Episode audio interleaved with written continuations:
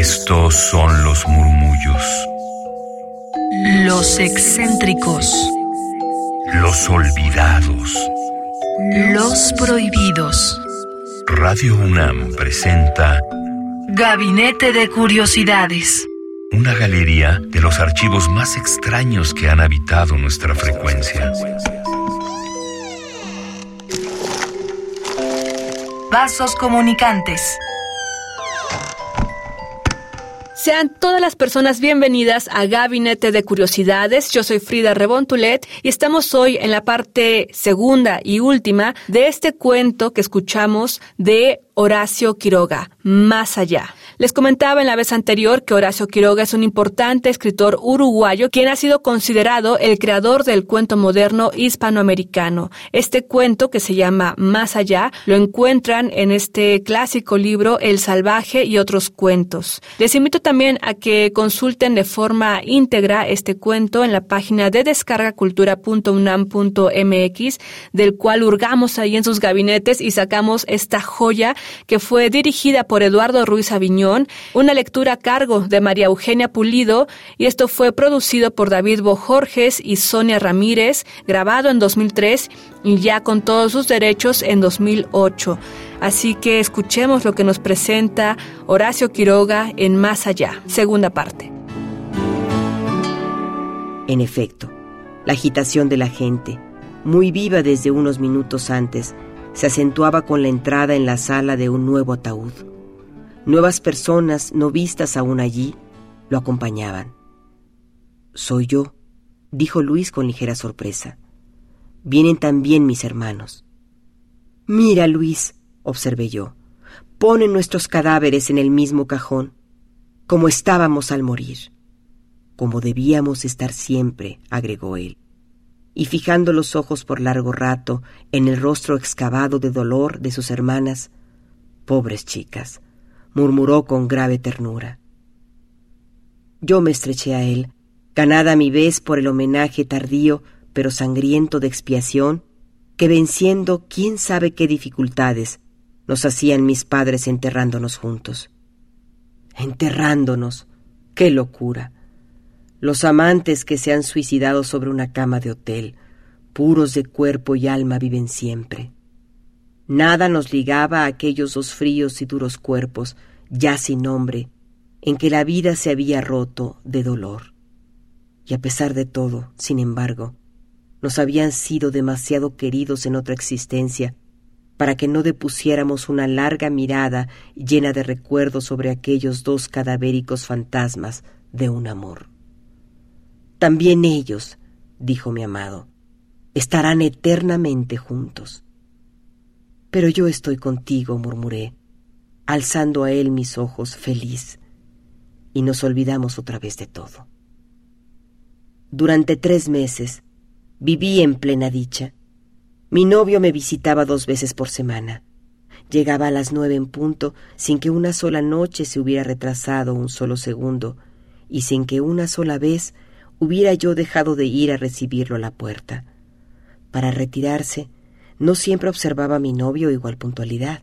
Las once y media y aún las doce sonaron a veces, sin que él se decidiera a soltarme las manos y sin que lograra yo arrancar mi mirada de la suya. Se iba por fin, y yo quedaba dichosamente rendida, paseándome por la sala con la cara apoyada en la palma de la mano. Durante el día acortaba las horas pensando en él.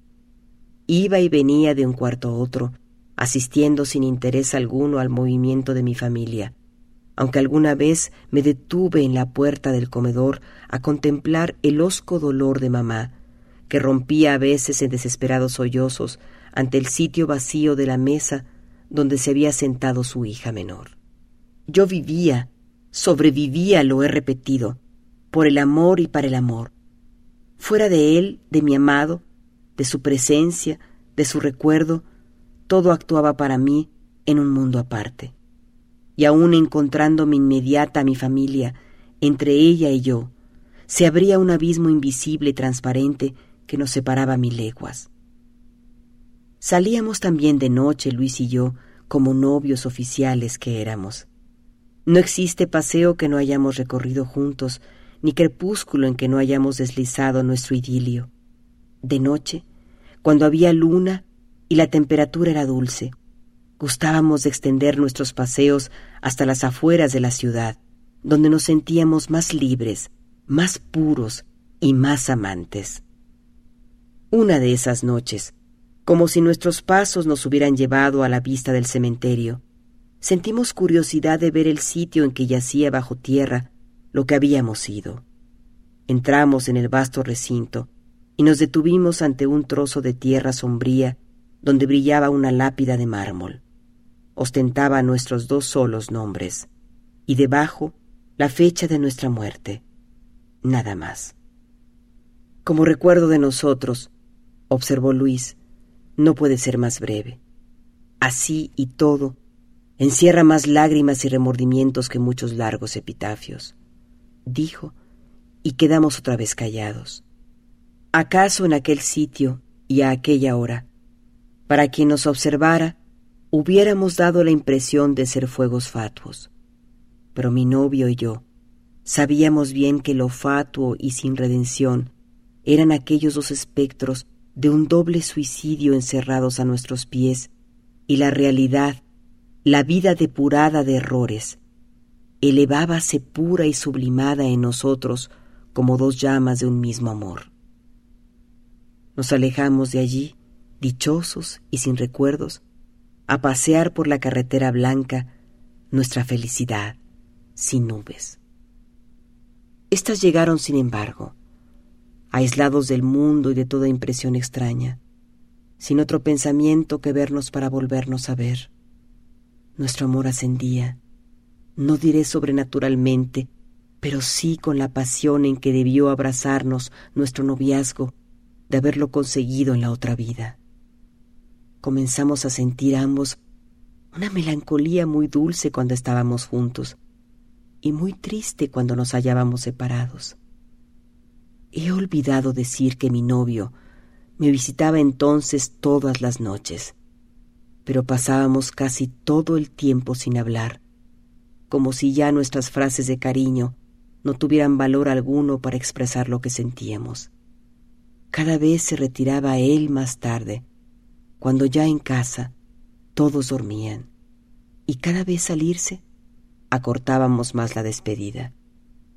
Salíamos y retornábamos mudos, porque yo sabía bien que lo que él pudiera decirme no respondía a su pensamiento, y él estaba seguro de que yo le contestaría cualquier cosa para evitar mirarlo. Una noche, en que nuestro desasosiego había llegado a un límite angustioso, Luis se despidió de mí más tarde que de costumbre, y al tenderme sus dos manos, y entregarle yo las mías heladas, leí en sus ojos con una transparencia intolerable lo que pasaba por nosotros. Me puse pálida como la muerte misma, y como sus manos no soltaron las mías. Luis, murmuré espantada, sintiendo que mi vida incorpórea buscaba desesperadamente apoyo como en otra circunstancia. Él comprendió lo horrible de nuestra situación, porque soltándome las manos, con su valor del que ahora me doy cuenta, sus ojos recobraron la clara ternura de otras veces. Hasta mañana, amor, murmuré yo, palideciendo todavía más al decir esto, porque en ese instante acababa de comprender que no podría pronunciar esa palabra nunca más. Luis volvió a la mañana siguiente. Salimos juntos, hablamos. Hablamos como nunca antes lo habíamos hecho y como lo hicimos en las noches subsiguientes. Todo en vano. No podíamos mirarnos ya. Nos despedíamos brevemente, sin mirarnos la mano, alejados a un metro uno del otro. La última noche, mi novio cayó de pronto ante mí y apoyó su cabeza en mis rodillas. Mi amor, murmuró. Cállate, le dije yo. Amor mío, recomenzó él. Luis, cállate. lancé yo aterrada. Si repites eso otra vez. Su cabeza se alzó y nuestros ojos de espectros. Es horrible decir esto. Se encontraron por primera vez desde muchos días atrás. ¿Qué?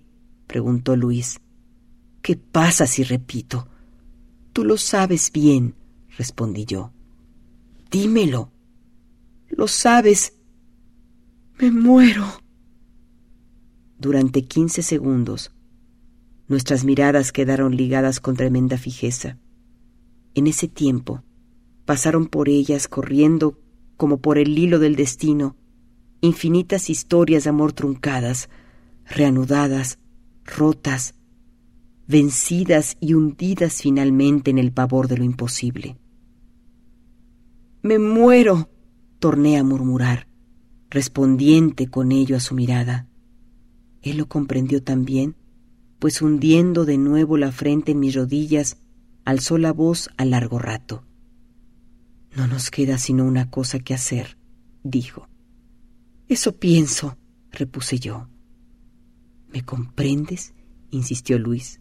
Sí, te comprendo, contesté, deponiendo sobre su cabeza mis manos para que me dejara incorporarme. Y sin volvernos a mirar, nos encaminamos al cementerio. Ah, no se juega el amor a los novios cuando se quemó en un suicidio la boca que podía besar. No se juega la vida a la pasión sollozante cuando desde el fondo de un ataúd dos espectros sustanciales nos piden cuenta de nuestro remedo y nuestra falsedad. Amor, palabra ya impronunciable, si se la trocó por una copa de cianuro al goce de morir sustancia del ideal, sensación de la dicha, y que solamente es posible recordar y llorar cuando lo que se posee bajo los labios y se estrecha en los brazos no es más que el espectro de un amor. Ese beso nos cuesta la vida, y lo sabemos. Cuando se ha muerto una vez de amor, se debe morir de nuevo. Hace un rato, al recogerme Luis así, Hubiera dado el alma por ser besada. Dentro de un instante me besará, y lo que nosotros fue sublime, insostenible niebla de ficción, descenderá, se desvanecerá al contacto sustancial y siempre fiel de nuestros restos mortales. Ignoro lo que nos espera más allá. Pero si nuestro amor fue un día capaz de elevarse sobre nuestros cuerpos envenenados y logró vivir tres meses en la alucinación de un idilio, Tal vez ellos, urna primitiva y esencial de ese amor, hayan resistido a las contingencias vulgares y nos aguarden. De pie sobre la lápida, Luis y yo nos miramos, larga y libremente ya. Sus brazos ciñen mi cintura, su boca busca mi boca, y yo le entrego la mía con una pasión tal que me desvanezco.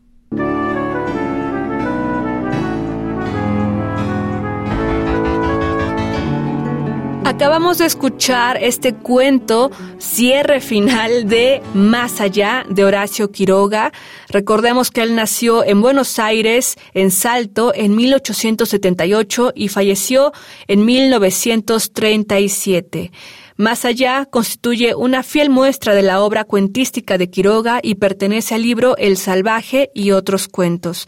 Yo soy Frida Rebontulet y les agradezco que nos hayan sintonizado en estas dos emisiones en el cual presentamos este cuento, pero también les quiero invitar a que lo consulten de forma íntegra en la página de descargacultura.unam mx y bueno, que nos sigan en Twitter arroba gabinetec bajo para que puedan tener todos los detalles de la información que aquí hemos presentado, así como de los programas anteriores y bueno, que nos sigan ahí para estar en contacto y en comunidad con todas ustedes, mis queridísimas almas gercianas. Yo soy Frida Rebontulet, sigan aquí en la programación de Radio UNAM 96.1 de FM y por internet en radio.unam.mx. Hasta la próxima.